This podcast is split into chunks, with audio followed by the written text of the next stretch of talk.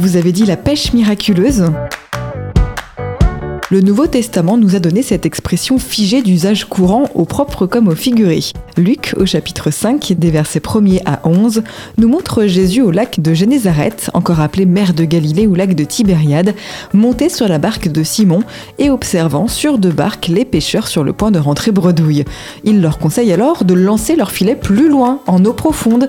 Le résultat est immédiat, on le lit au verset 6. Ils prirent une grande quantité de poissons et leur filet se rompait. La seconde barque obtint le même résultat. Se tournant alors vers Simon, Jésus lui déclare au verset 11 Ne crains point, tu seras pêcheur d'hommes. Façon de prophétiser la vocation de prédicateur de Simon, qui, sous le nom de Pierre, sera chargé de rallier de futurs disciples. Jean rapporte un épisode similaire, le situant après la résurrection. On lit ça au chapitre 21, des versets 1er à 14 extrait du livre Expression biblique expliquée de Paul Desallemands et Yves Stalloni, paru aux éditions Chênes.